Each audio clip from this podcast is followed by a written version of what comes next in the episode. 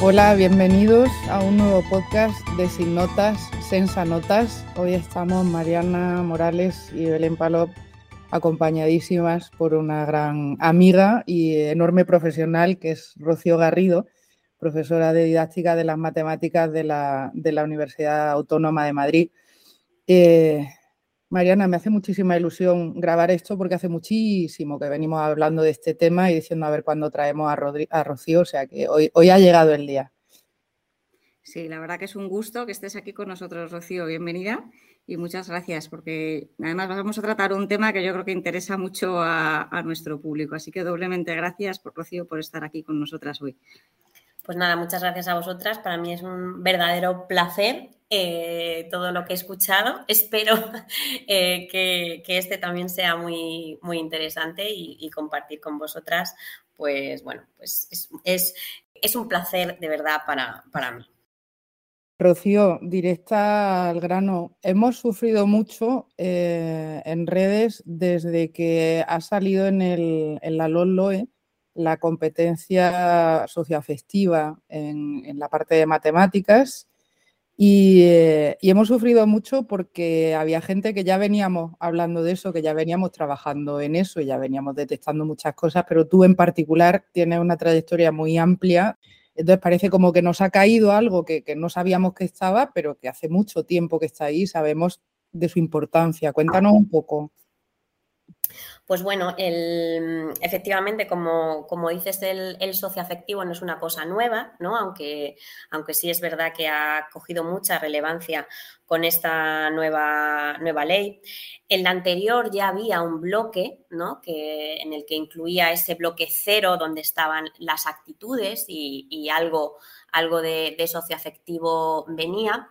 Pero bueno, como bien dices, es un, es un tema que yo eh, he venido trabajando porque cuando estaba en el instituto, ¿no? pues yo veía que, lo que más mm, costaba ¿no? a mis estudiantes o, la percepción que yo tenía de las dificultades era más bien pues unos temas de inseguridad, les llamaba yo, ¿no? o, de, o de no... Eh, de no tener en cuenta otro tipo de, de acciones por no atreverse, ¿no? Y, mm, y por eso me metí, en, me metí en un máster hacer el doctorado y demás. O sea, esa fue, esa fue mi inclinación, ¿no? Porque yo veía que no sabía acompañar esos procesos, ¿no? Es decir, yo soy licenciada en matemáticas, yo sé muchas matemáticas, pero llegaba a un punto en donde yo no sabía cómo, eh, bueno, pues acompañar esa frustración de, mis estudiantes. Entonces, bueno, pues descubrí el, el socioafectivo, eh, pues leí, ¿no? Eh, estudié y demás.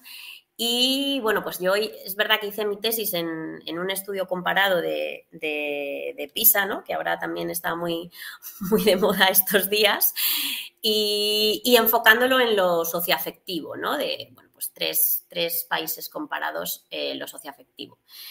Y bueno, pues mm, en realidad esto se hablaba, esto se trabajaba, se veía que había un diagnóstico claro de lo que pasaba, sobre todo con algo que se llama ansiedad matemática, ¿no? que es ese pánico, indefensión que tenemos a la hora de abordar un problema matemático, es lo que más yo creo que está trabajado de todo lo socioafectivo. Y la verdad es que cuando salió la LOMLOE, eh, pues yo la leí, ¿no?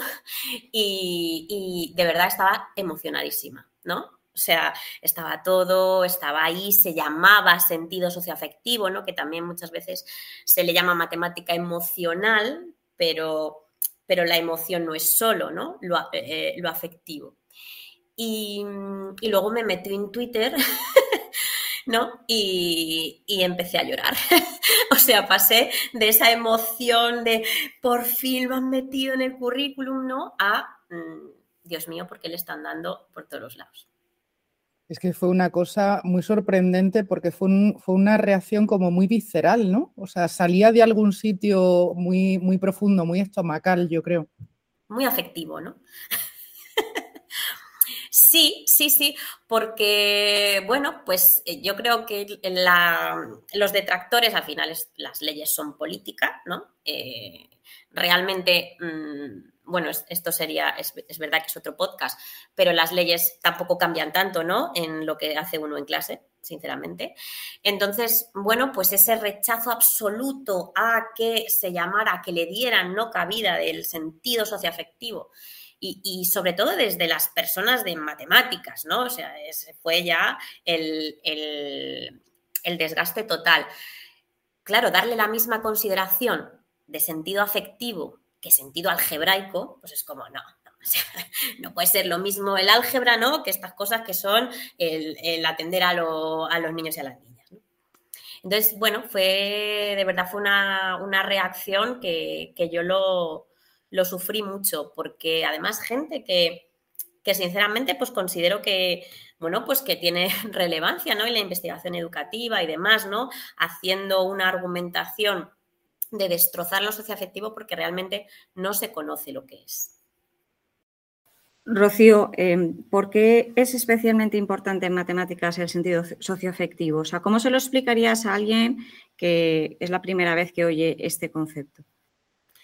Bueno, porque mm, porque lo afectivo, sí que, me, sí que, me, gustaría decir previamente, antes de cómo influye, eh, lo afectivo tiene tres componentes, o desde la investigación ¿no? Se, enfocan en tres componentes, que son las emociones, las actitudes y las creencias.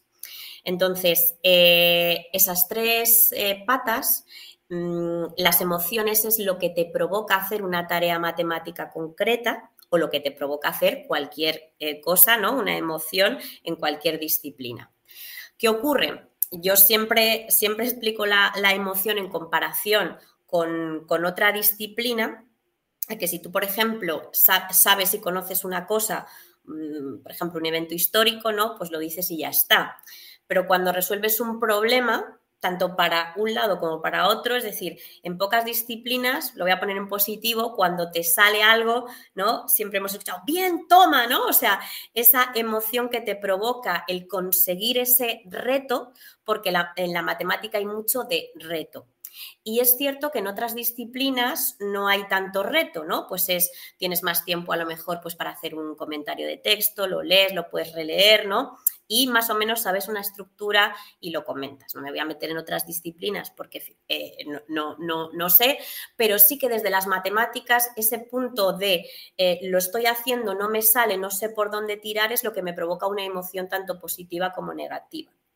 Pero además es que están esas actitudes y esas creencias y en, la actitud el, problema es que cuando has tenido una sucesión de emociones negativas siempre, se me solidifica una actitud que es negativa ya entre la tarea. Entonces, claro, cuando yo eh, realmente, mm, pues nos pasa cuando hemos ido a un sitio que no nos ha gustado tres veces, ¿no? A comer, pues yo ya no voy a comer más porque tengo una actitud negativa ante ese restaurante. Sin embargo, si he ido y siempre me ha encantado la comida, ¿qué ocurre? Pues que luego quiero seguir yendo más. Si un día la comida no está muy buena, pues no pasa nada, ¿no? Eh, pero al contrario no. ¿Por qué? Porque como yo ya voy con ese, la comida no me va a gustar, ya es que ni voy. Ese es el, ese es el problema, ¿no? Em, y después, esas actitudes que normalmente pueden ser negativas o positivas, se vuelven a solidificar todavía más en las creencias. Y están tus propias creencias de, mira, es que yo esto no valgo, ¿vale? Para nada, eh, no, no voy a conseguir hacerlo, pero están las creencias que son todavía más influyentes a nivel creencia, que es la creencia social y familiar. Seguro que hemos oído yo no soy bueno en mates, en nuestra familia es que no, no te preocupes, ¿no? Eh, y luego la creencia social, es decir, yo digo, hola, buenos días, soy licenciada en matemáticas y automáticamente lo que me dicen es, uff, pues debe ser muy lista, ¿no? Eh, no, no sé si le pasa a muchas disciplinas, desde luego y lamentablemente a, la, parte más de letras no le suele pasar. ¿no? Entonces, ¿por qué nosotros tenemos como sociedad matemáticas, ingeniería, es decir, todos los asociados a, a, esas disciplinas, es gente muy lista y muy inteligente y tampoco pasa nada si no se me dan bien. Es decir, cuando nosotros, por ejemplo, ¿no? eh, aquí, aquí no se puede hablar, pues, estamos hablando de sin notas, pero evidentemente no sabemos que llegamos con las notas y decimos, he suspendido matemáticas. ¿Cuál es la respuesta? Bueno, no te preocupes porque a mí tampoco nunca se me ha dado bien, ¿no? Eh, bueno, mm, pues es que son muy difíciles, ¿no? O sea, como que está permitido por la sociedad que las matemáticas nos provoquen rechazo, tal, y no está permitido otras disciplinas. Por ejemplo, tú llegas y dices, he suspendido música y dices, ¿qué has hecho? O he suspendido, mm, ¿no? Claro, nosotros como sociedad estamos poniendo a las matemáticas a otro nivel que otras disciplinas. Me estás recordando mucho el libro de Joe Bowler, el de Mentalidades Matemáticas, que, arranca con, esa parte de, la mentalidad fija y la mentalidad de crecimiento. Y creo que España es un sitio especialmente, especialmente mm, decidido a favor de la mentalidad fija. A mí las matemáticas no, y eso es algo que yo tengo y soy. Entonces, no es algo que yo no todavía o que todavía no he desarrollado el gusto por. Tenemos una sensación de que eso es algo que uno tiene o no tiene y parece que el cerebro estuviera mal configurado para una serie de individuos y bien configurado para otros. Entonces, si no entendemos esa mentalidad de crecimiento de la que habla Joe Bowler, eh, claro, esa creencia es que además es una creencia inmutable, mm, porque yo puedo creer que no soy bueno o puedo creer que no soy bueno todavía. Y si yo no añado el todavía, claro, eh, esto está, esto está ahí. Sí, yo te quería preguntar, eh, Rocío, eh, la relación que hay entre el sentido socioafectivo y, la evaluación. O sea, ¿qué, conexiones hay ahí? ¿Hay una causa-efecto o que nos puedes dar tu opinión sobre ello? Sí, em, esto es opinión, como eh, sí que he dicho muchas veces eh, a, Belén, que me da mucha rabia que no se dediquen recursos de investigación en esto, porque realmente es una investigación que, claro, que requiere mucho tiempo, ¿no? Y, mucha cantidad, ¿no? Entonces, pues, eh, antes, antes de, de, contestarte, ¿vale? Es que estamos focalizando siempre lo que es la investigación en la detección. Es decir, sí tienen ansiedad matemática, las niñas tienen más que, ¿no? Pero nunca en cómo se soluciona, ¿vale? Entonces, hay ciertas investigaciones que dicen que, metodologías pueden ser propicias a tener menos, menos ansiedad matemática, sobre todo la ansiedad. Pero en la parte de evaluación eh, no se meten. Y es una de las cosas que a mí me ha interesado siempre mucho más. ¿vale? Em, ¿Qué ocurre? Precisamente, como os decía antes, tenemos emoción, actitud y creencia. Y, cada una de las tres partes eh, se puede abordar de manera diferente. La emoción es eh, con un acompañamiento en el momento, porque la emoción surge ahí. Es decir, yo tengo una tarea, me provoca algo y yo tengo que acompañarte. Eh, esa retroalimentación que te doy es más emocional que de, de, punto de evaluación, ¿no? De, vale, pues vamos a relajarnos, venga, ¿qué ha pasado? Eh, por dónde ha sido, etc. Pero donde yo le pongo más el foco en la evaluación es en la actitud. Porque cuando una persona dice, es que yo creo que no valgo, o es que esto siempre se me da mal, o es que si, eh, nunca consigo resolverlo, em, lo que nosotros hemos utilizado y que nos funciona es hacer un, nosotros le llamamos un, registro de verdad, ¿vale? Que es, bien, has hecho 10 problemas, ¿no? ¿Cuántos te han salido? ¿no? Siete. ¿Y ahora cuántos te han... Uno. ¿Y ahora no? Y es, vale, acaba de pasar un mes y tú tienes la sensación de que no te sale nada y realmente te ha salido un 80% de las cosas, ¿vale? Eh, eso, por ejemplo, ha funcionado muy bien con respecto a la autoevaluación. Simplemente de decir lo que he conseguido hacer, lo que he conseguido hacer con un poco de ayuda, simplemente eso, sin, ni siquiera entrar en la evaluación que nosotros damos de, la asignatura. Em, esto yo siempre pongo el ejemplo de que cuando tú vas, eh, cuando tú estás atascado, parece que has tardado muchísimo más, ¿no? Y dices, pues solo he tardado cinco minutos más, ¿no? Eh, pero claro, no hay. Entonces, esa percepción muchas veces eh, se la quitan ellos solos, porque lo que nosotras hemos comprobado es que por mucho que yo diga las frases de taza, como yo digo, tú puedes, tú, tú lo vas a conseguir, tú. no, para, mí, o, la experiencia que tenemos es que queda en vacío, ¿no? Porque, porque lo tengo que ver, tengo que ver lo de que yo estoy pudiendo hacer las cosas. Eso con respecto a esa autoevaluación de registro y demás. Y luego también em, en la parte ya más de evaluación del, contenido, eh, esa parte es importantísima. Y venimos al sin notas y de por qué ¿no? ¿Y qué te tengo que evaluar yo? Porque muchas veces nos focalizamos en el socioafectivo, en el de, eh, claro, es que si, si te pongo un 3, ¿no? Pues tú te sientes mal, entonces yo te doy una nota y te pongo un 7 porque has trabajado mucho y te has hecho los deberes. Entonces, eh, claro, eso no estamos favoreciendo el socioafectivo. Esa niña o ese niño lo que sigue pensando es que él no puede, aunque le han puesto un 7, es decir, no sirve de nada. Nosotros lo que hacemos es, cuando, cuando, cuando damos la retroalimentación de, de un problema, los separamos muchísimo en cuál es el planteamiento y qué has hecho con el planteamiento, qué has hecho con el proceso y qué has hecho con el resultado. Eh, nosotros trabajamos siempre con, rúbrica y sin calificación. Entonces, ese proceso se va guardando. Y otra vez, cuando tú tienes todas esas, esas rúbricas seguidas de varios problemas, se los sacamos.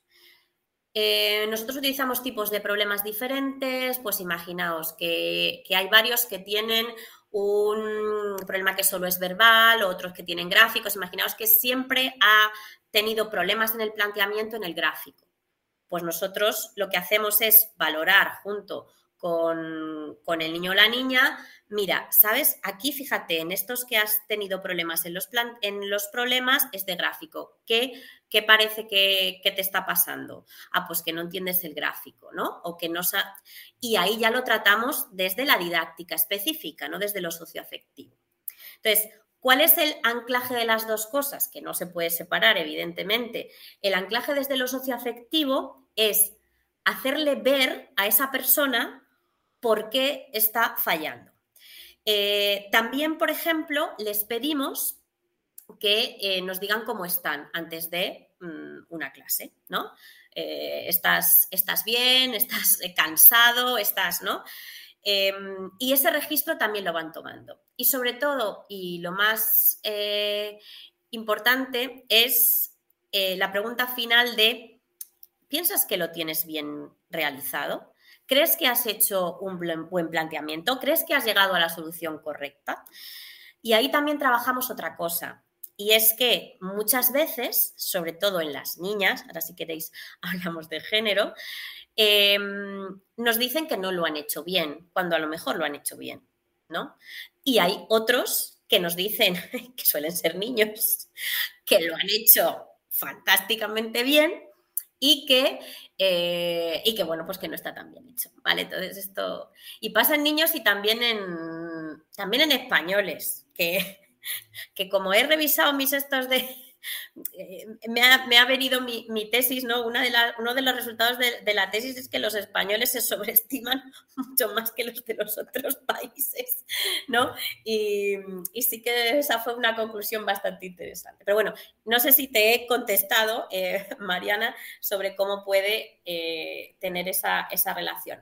Pero evidentemente la, retroalimentación importante o la evaluación importante, claro, tiene que ir anclada de la, de la ya la evaluación de la didáctica específica. Mira, justo estás eh, diciendo de nuevo la palabra clave que es esa didáctica. Eh, si, tú de tirarse de cabeza lo único que sabes es que entra la cabeza primero en el agua, que es más o menos lo que sé yo, pues si le tengo que enseñar a mi hijo a tirarse de cabeza, lo único que le puedo decir es pon primero la cabeza. No, no, no voy Y entonces, hasta que tú no tienes un dominio de la didáctica, como esto que nos estás contando, de cómo se trabajan los problemas, qué tipos de problemas hay, hasta que tú no dominas eso, claro, tú no puedes hacer este, este fileteado fino que llamaría, ¿no? que se diría en la Thinking Classroom, ese thin slicing, de te voy a dar capa por capa cómo tienes que construir esto para que podamos montar este edificio. Si simplemente te digo que resolver problemas es lo que sucede al final del tema que venía un listado, pues ahí tú puedes fracasar estrepitosamente, porque ese listado es que ni siquiera estará ordenado con los grados de dificultad adecuados y tampoco tiene por qué adaptarse a ti, porque a lo mejor a mí, como tú decías, me cuesta más si viene con gráfico que sin, pero hay que tener mucha didáctica de las matemáticas para, para entender cómo va todo este proceso y que el alumno sea consciente de los que no me salen son estos, pero sí me salen aquellos. O sea, y, ahí yo creo que, quizás nos falta, porque es una materia muy compleja, yo creo, de didáctica, ¿eh? hablo. el otro día he estado con mis alumnos haciendo justo este fileteado de multiplicación de fracciones, desde que tú empiezas con un entero por una fracción o una fracción por un entero, que no es la misma cosa, que no es la misma idea y que no se expresa siquiera igual, que uno es un veces y el otro es un D, no es lo mismo un tercio de 240 que 240 veces un tercio, que la cuenta es la misma, pero que los problemas y las situaciones son totalmente distintas. Si yo docente no sé esa diferencia, no sé si mi alumno no puede, porque está enfrentándose siempre mal a las D no sé qué, cuando el signo era el poder. Me parece que, que, al final acabamos en el, en el que el profe tiene que saber mucho para poder entender el, socioafectivo. Entonces, cuando tú dices que, veías que no sabías acompañar a los alumnos que tenías en el instituto y que eso te hizo, pues ahora ahí estás en la universidad con tu tesis, el profe de a pie no se van a ir todos a la universidad a hacer una tesis en esto.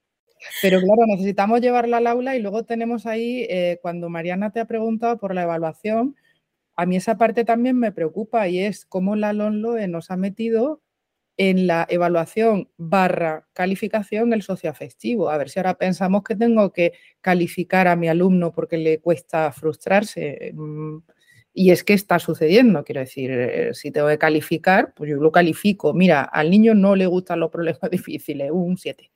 Aquí el, el, problema de la o de cualquier otra es que no nos proponen un modelo sin ninguna formación.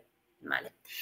Em, la gente no tiene formación en muchas cosas, pero como estamos hablando de lo socioafectivo, no hay formación en lo socioafectivo.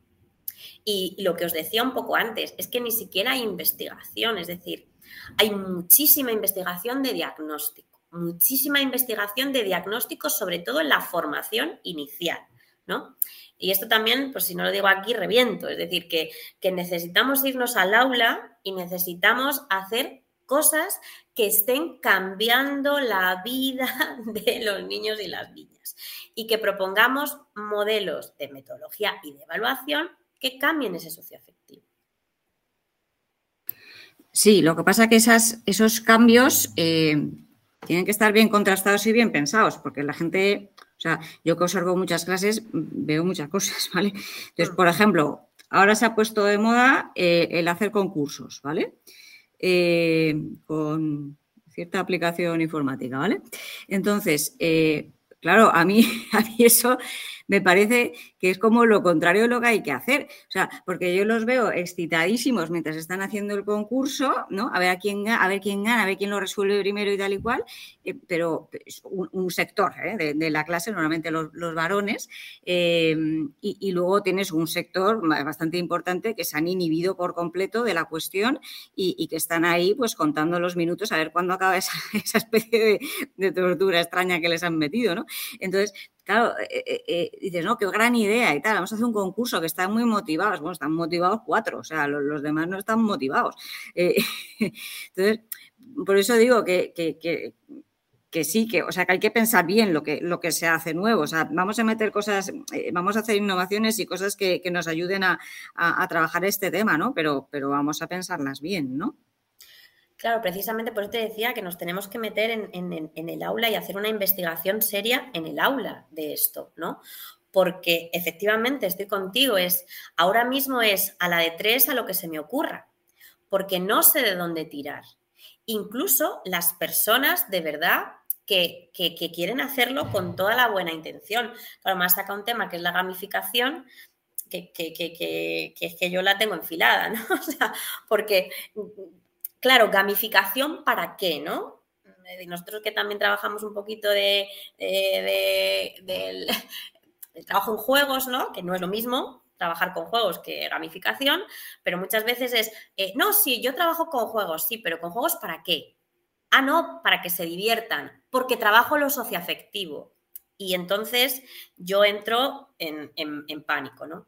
Es que que se diviertan no es trabajar lo socioafectivo. O sea, una persona tendría que ir al aula eh, con ganas, disfrutando, etcétera, pero eso siempre, ¿no? Este punto que también ahora se lleva mucho de para que aprendan a la frustración. Y joder, yo vengo feliz a, mi trabajo, yo no, no quiero que mis hijos eh, aprendan frustrados o, sintiéndose mal porque es que luego de adultos, mm, si no van a ser. Bueno, entonces, ¿qué ocurre? Que estamos intentando eh, decir que trabajar lo socioafectivo es divertirme en clase.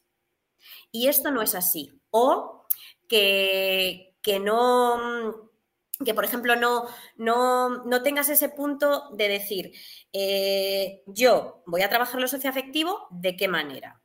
Eh, que un momento puntual puedo hacer un juego sin ningún mm, objetivo definido, vale, no pasa nada, hay mucho tiempo en clase, aunque, aunque no se piense, pero que normalmente tengo que tener algún, eh, algún objetivo concreto. Y lo del el socioafectivo pasa igual, es decir, que muchas veces estamos trabajando con gamificación o haciendo eh, proyectos porque pensamos que estamos trabajando el socioafectivo cuando en realidad no es lo que nos está diciendo la investigación. El socioafectivo es poner en contexto una tarea y que yo a través de esa tarea pueda darle una retroalimentación para que intente eh, bueno, pues superar aquella dificultad que tiene. Entonces, no, podemos confundir las dos cosas, porque, porque precisamente por eso luego hay gente que es detractor, porque se piensa que trabajar en socioafectivo es estar haciendo juegos en clase y que los niños se los pasen pipa y sin, y sin hacer nada.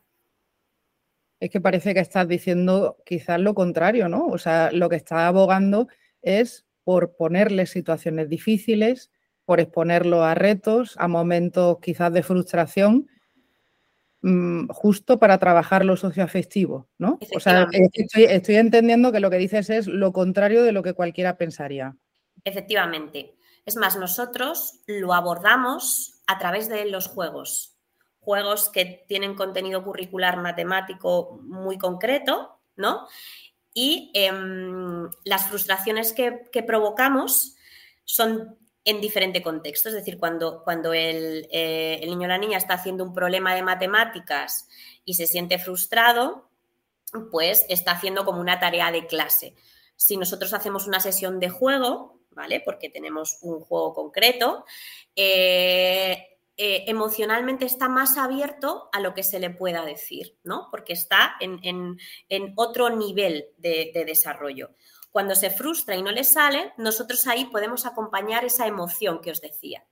Entonces, eh, de repente explota, ¿no? De repente nos lloran, ¿no? Y bueno, ¿qué te ha hecho sentir esto? ¿Por qué? Y, explotan de una manera que no explotan con las tareas normales de problemas de, aula, ¿no? Entonces, nosotros estamos utilizando ese juego con retos específicos que de, un nivel de demanda cognitiva un pelín superior a lo mejor donde estén para que puedan avanzar. Y después esas retroalimentaciones se dan con los problemas de aula, y, sobre todo el, el, recoger, ¿no? Muchas veces nosotros trabajamos con, con una profesora que, es espectacular y, claro, verla trabajar es maravilloso, ¿no? Porque a lo mejor pues les pone el, reto que, toca y, y, les deja trabajar, hacer, ¿no? Les va acompañando tal y luego los 10 últimos minutos siempre recoge, les pone en círculo cómo os habéis sentido, qué es lo que ha pasado, quién.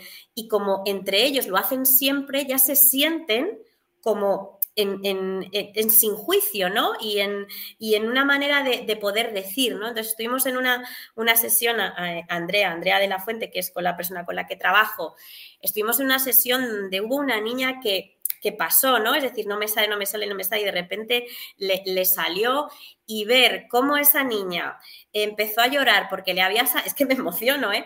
Que porque le había salido todos los compañeros alrededor abrazándola, qué bien, o sea, fue y, claro, y eso, de verdad, esa clase es exponencial lo que trabaja las mates, aunque pierda, voy a decir pierda, entre comillas, ese tiempo de todas las sesiones, 10 minutos, hablando de cómo nos hemos sentido, qué es lo que más nos ha costado, etcétera, para poder esa profesora después acompañarlo de otra manera. Esta anécdota que cuentas, nosotros sabes que hemos estado montando un curso cero para alumnos de educación con esta misma idea de intentar abordar sobre todo la parte socioafectiva y reconciliarlos, porque claro, parte del problema que uno tiene conforme van pasando los años es que esas creencias ya están cada vez más fijas. Entonces me parece más fácil intervenir en primaria que, en la universidad, claro, que ya vienes con, con eso echado. Y me has recordado a una alumna que en un momento hizo un argumento, pero de pares, impares o de múltiplos, ya no recuerdo exactamente el contexto, pero bueno, argumentó. Y terminó la frase y dice, ay, Nunca pensé que yo iba a decir una frase como esa. Se sorprendió a sí misma diciendo, ostras, yo, yo pensaba que yo no podía. Y dijimos, lo que tú dices, ¿no? O sea, en ese, día dijimos, esta chica hoy ya ha roto. Ya está, o sea, ya, ya, hemos, ya hemos roto esa barrera. Y, a partir de ahí el problema es, claro, o sea, ¿cómo haces esto? No, no me parece una cosa trivial, pero me encanta la cantidad de ideas que nos has dado, Rocío. El, o sea, yo creo que das una visión mucho más eh, entendible de a qué nos referimos con el, con el socioafectivo y, eh, y, por supuesto muy alejada de los números y las númeras y tantas tonterías que se, han, que se han tenido que oír al respecto, porque claro, ser consciente de que tus alumnas no tienen voz y no se atreven a dar su solución y piensan que su solución está mal aunque esté bien, más que tus alumnos, es que si no lo sabes, no, no puedes actuar sobre ello. Entonces, lo primero que necesitamos es conocer nosotros mismos la situación. Eso es súper importante, es decir, que el género y también el, nivel socio, socioeconómico, socioeducativo, de hecho hay mucha más diferencia ahí, ¿no? En, el, en, ese, en esos niveles de ansiedad o de, de autopercepción de las matemáticas, ¿no? Mm, y, es importantísimo y muchas veces ¿no? nos, centramos en, los parámetros que tenemos marcados, es decir, tienen que ser grupos heterogéneos con uno de no sé qué, uno de esto, tal, ¿no? Y, mm, en realidad, eh, bueno, pues hay momentos en los que a lo mejor tienes que hacer un grupo de solo chicas que sabes que nunca hablan, ¿no? O, o, hay un chico que nunca habla, ¿no? O sea que aquí estamos hablando de la generalidad, entonces, pues a lo mejor tienes que poner a ese grupo junto a trabajar en un momento determinado para poder oírles eh, su voz, ¿no? Su desarrollo. Muchas veces nos estamos perdiendo en el aula em, cosas que realmente si dijeran, mm, podrías abordarlo desde la didáctica específica, no desde lo socioafectivo, para trabajar con ellos. Pero lo socioafectivo lo que te está indicando es que tienes que poner atención en esas personas, ¿no? Nosotros también, evaluación, llevar un registro de quién está respondiendo cada pregunta, por qué, tal. Las competiciones, pues para mí en mate son, no debería de haber ninguna, ¿no? Porque, porque cada uno requiere su tiempo y no estamos, no estamos evaluando nada cuando hacemos una competición. Cuando tú tienes a, un peque que, que realmente le está pasando algo, no sabemos el que le está pasando. Y entonces quizá no puedes escuchar a todos a la vez. Pero con esto que os decíamos, que ha funcionado muy bien de estas eh, rejillas, ¿no? En algún caso, o rúbricas en otro, tú puedes hacer esa detección más o menos, y cuando tú ves que se sigue un patrón, entonces ahí te sientas y escuchas y comentas, ¿no? Con ese niño o esa niña. Que, ¿Por qué crees? Te, sientas en privado, perdona que te interrumpa. Sí, sí, sí, te sientas en privado. Porque es que yo esto lo he visto muchas veces que dicen, no, le voy a sacar la pizarra. No, no, no, no. No, perdón, sí, sí, justo te sientas en privado, ¿no? Te sientas en privado, ¿no? Y, dices, ¿por qué está pasando todo esto? ¿no? Por ejemplo, nosotros ahí también utilizamos el juego para estas sesiones. Es decir, un juego que ya hemos eh, jugado muchas veces y que ellos pueden ser autónomos en ese juego, tú les dejas jugando una mesa y vas, ¿no? Y dices, vale, pues hoy voy a atender a estos cuatro peques y entonces me siento con cada uno. A la semana siguiente, con, ¿no? O sea, que es verdad que yo sé que, el tiempo, ¿no? Antes hacía esta, esta, esta ironía, ¿no? De mm, hay mucho tiempo, pero el tiempo es complejo. Pero si, si yo realmente puedo abordar grande con rúbrica, rejilla y demás, y luego escucharles en pequeño por qué le está pasando esto, ya estoy eh, viendo, ¿no? O cuando yo veo que a lo mejor, por ejemplo, alguno que no quiere hacer nada, nada, yo paso, no, no, es que no está entendiendo, ¿no? Entonces, e, ese, ese, ese punto de preguntarle, bueno, venga, y darle oportunidad. Y luego también, si, si yo veo que, que, que alguien no está haciendo nada, pues a lo mejor tengo que bajar, ¿no? Ese nivel, que parece que no se puede bajar el nivel, ¿no? Pues tengo que irme a donde esté. Y desde donde esté, vuelvo a construir no pasa nada, pero que sea un reto que se pueda acompañar para esa persona. Y entonces, bueno, pues evidentemente no lo puedo hacer siempre en gran grupo, pero tendré que conseguir eh, pues actividades que me permitan que tengan un poquito más de autonomía, no yo en la pizarra explicando cuentas, eh, para poder atender a, ciertas particularidades. Es que si no, no se puede hacer de otra manera. Y para los que me estáis escuchando, eh, de verdad que se puede, porque lo he visto, ¿no? Es decir, también este, esta crítica de, bueno, ahí en el despacho eh, se dice muy bien esto. No, yo he ido a, aulas, tengo casos, he trabajado con maestras y funciona. Y de verdad que, que es que es exponencial. Y con profes de secundaria mm, también funciona. Entonces, bueno, evidentemente hay que, hay que tener en cuenta ciertas cosas y, intentarlo, ¿no? Pero vamos, si me tuviera que dar con algo, escuchar. Rocío, nos estás dando ejemplos constructivos de, cosas que sí que hay que hacer, ¿no? Como escuchar y detectar muy bien, tener herramientas para poder detectar eh, pues esos alumnos que lo necesitan. Eh, pero concretamente, si tuvieras que tachar cosas de una lista de decir esto no hay que hacerlo, ¿Qué, dirías que no hay que hacer? Bueno, a ver, pues eh, lo que no hay que hacer es eh, poner presión en cosas que no nos están provocando ningún aprendizaje. Entonces, cuando, por ejemplo, lo que hacemos, ¿no? Es eh, yo te veo que, que, no estás abordando bien algo, como una operación, y te pongo 600 operaciones, pues eso no lleva a ningún sitio.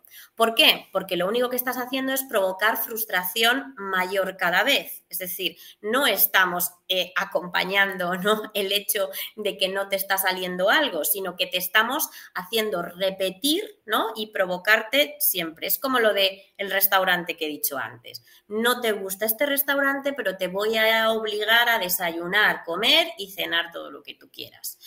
Luego también otra de las cosas que, mm, que se suelen hacer mucho es eh, clasificar a los estudiantes, ¿no? A los niños y a las niñas, y se les dice, venga, tú haz este tipo de ejercicios, eh, solo ejercicios rutinarios porque tú no vales para esto, eh, tú estos que están en la mitad del libro, ¿no? Y tú estos que como eres muy listo, pues la parte donde pone para profundizar. Entonces, yo entiendo que lo hacemos con la mejor intención del mundo, precisamente para ubicar cada uno en su nivel. Pero lo que estamos diciendo es que yo, maestra, que estoy contigo, que soy tu persona de referencia, o yo, profe de secundaria, te estoy diciendo que te doy lo más fácil porque tú no vas a saber hacer otra cosa. Aquí vuelvo a meter eh, lo de los juegos, porque igual si nosotros tenemos juegos con niveles de dificultad, nosotros solemos quitar el numerito del nivel de dificultad, hacemos fotocopia, ¿no? Y proponemos retos porque piensan que están jugando al mismo juego y el nivel de dificultad lo estás dando tú, para que cada uno pase. Entonces, este, este tipo de cosas eh, no se pueden hacer. Es decir, eh, nosotros, y eso sí que está muy, muy investigado y muy demostrado, lo que opinamos de nuestros eh, niños y niñas se refleja y al final, si yo no me creo que va a poder con ello, esa persona no va a poder con ello. Entonces, sí. Eh, el, esto no, se puede hacer. Otra cosa que tampoco se, puede hacer y que últimamente se, se, confunde con, que es un poco también lo que, lo que se comentaba, ¿no? Que se confunde con lo socioafectivo, es, vale, pues vamos a jugar.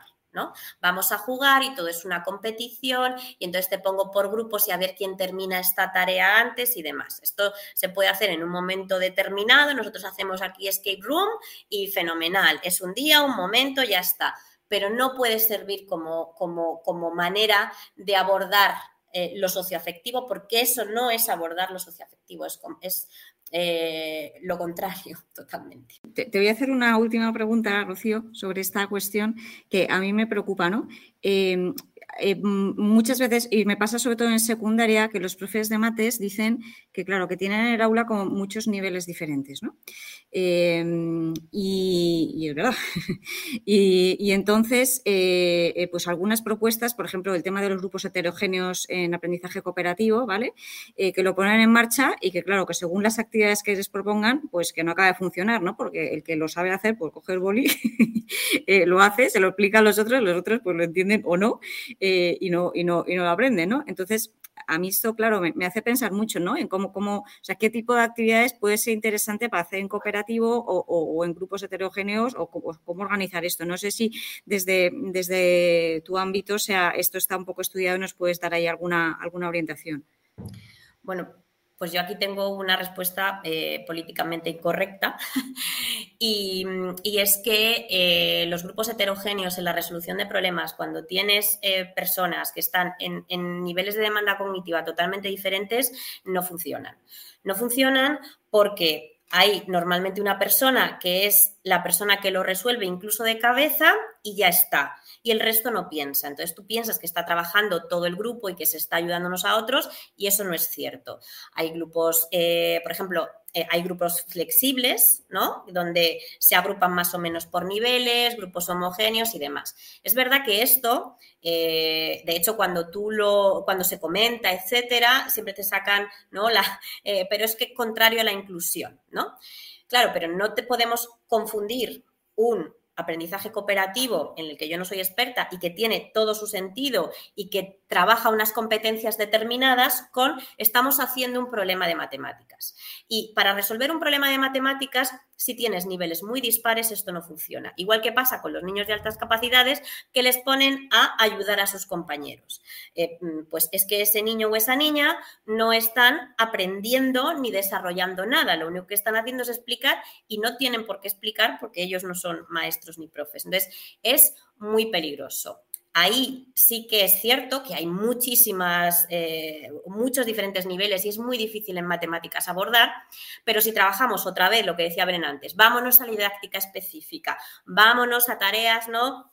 De, suelo bajo y techo alto, donde cada uno pueda desarrollar en dónde está, donde a lo mejor haya una secuencia de preguntas y demás y que unos puedan llegar a una cosa, otras otra. Lo que hablábamos de los juegos, preparas diferentes niveles de dificultad y tú vas dando a lo que te vayan pidiendo, pero ellos que no sean, esto es importante en lo socioafectivo, que no sean conscientes de tú no, tú sí, ¿no? Como cuando se hablaba en evaluación del bien y el, ahora no se puede decir que está mal, ¿no? ¿no? Entonces tú dices, ay, tú lo has hecho fenomenal, tú lo has hecho fantástico. Este niño no le dices nada y, sigues con otro y dices, pues es que al niño que no le has dicho nada es que está mal, ¿no? O sea, que, que, estamos hablando, ¿no? Entonces, bueno, yo le puedo decir a este, mira, aquí veo que te has superado aquí, ¿no? Y que esto, fíjate, no te salía y ahora ya te sale le ha dicho que lo tiene bien, pero de otra manera. Y este niño, ah, pues fíjate que el otro día sí que te salió, intenta acordar de algo que le, vaya, que, le haya salido y podías haberlo utilizado para este problema porque era similar, etcétera. Entonces, claro, mm, e, en ese punto, ¿no? Los, los heterogéneos, pues muchas veces no funcionan y en otras materias a lo mejor sí. En matemáticas, pues no siempre. Hay que hacer, me, gusta que has hecho la salvedad porque claro, estamos ahora, hemos tenido varias entrevistas con gente que está haciendo Thinking Classrooms y las Thinking Classrooms son colaborativas por definición. Mm. Estamos cogiendo a los alumnos y les estamos haciendo trabajar en grupo, les estamos trabajando la competencia, justamente la comunicativa, la del respeto al otro, o sea, estamos trabajando todas esas competencias que van alrededor. Yo estoy viendo en mi alumno un avance en la verbalización, eh, en cómo ellos expresan las matemáticas espectacular pero son grupos heterogéneos. ¿Qué pasa? Que la tarea no es resolver un problema de los de dato, operación, solución. Claro, es que eh, la tarea es la clave, yo creo, en el trabajo colaborativo y en el cómo hago el grupo. No, podemos hacer un tipo de grupos, o, sea, no hay una solución para todos los tipos de, de situaciones. Cada problema y cada situación hay que resolverla heterogéneo, homogéneo. Lo importante yo creo aquí es que te pares a pensar que voy buscando. Voy buscando aquí que colaboren, ¿vale? Pues tiene que ser una tarea en la que haga falta más de uno. Si hay uno que lo puede resolver él solo y luego se lo tiene que contar a los otros, pues esto no es un trabajo de grupo, amigos míos. Mm, entonces no, no los puedo forzar a que lo hagan o quejarme, no, es que este lo hace todo. Claro, es que le has dado una tarea que podía hacer él solo. Él solo, eso es. Sí, no, es importante que y, eh, por remarcar, ¿no? Es decir, que hay momentos en los que puedes hacer algo, eh, por siquiera, ¿no? Algo heterogéneo, algo homogéneo, algo flexible, algo aleatorio, ¿no? Que los de Thinking son grupos aleatorios, es decir, que hay muchas maneras de, de abordar la resolución de problemas, mm, pero que parece como que tenemos un grupo y nos, quedamos, ¿no? Por ejemplo, esta, esta profe que os digo con lo socioafectivo trabaja mucho la pareja matemática, ¿no? Em, y entonces esa pareja matemática ella los elige muy bien y, dependiendo del momento, pues a lo mejor elige dos que estén en, en, el mismo nivel para que suban, a lo mejor eligen que hay descompensado, pero saben que se van a llevar bien emocionalmente y que uno va a poder ayudar a otro, ¿no? O sea, las elige eh, como muy, eh, muy a propósito y no siempre tienen por qué ser o heterogéneas o homogéneas o, ¿no? Entonces creo que ahí sí que desde, desde lo que conoces, ¿no? A, los peques puedes, eh, puedes hacer más. Muchas gracias, Rocío, por tu respuesta. Me, encanta cómo le metes ahí el pincel fino a, la cuestión. ¿eh? Eh, porque estas cosas, claro, la gente muchas veces lo que quiere es una solución así como de rapidita, ¿no? De venga, esto cómo se hace y no, tener que pensarlo mucho, pero nos estás invitando y nos estás animando a, pensar muy bien lo que hacemos, ¿no? En cada contexto, eh, con cada finalidad, viendo bien cada niño, me parece maravilloso.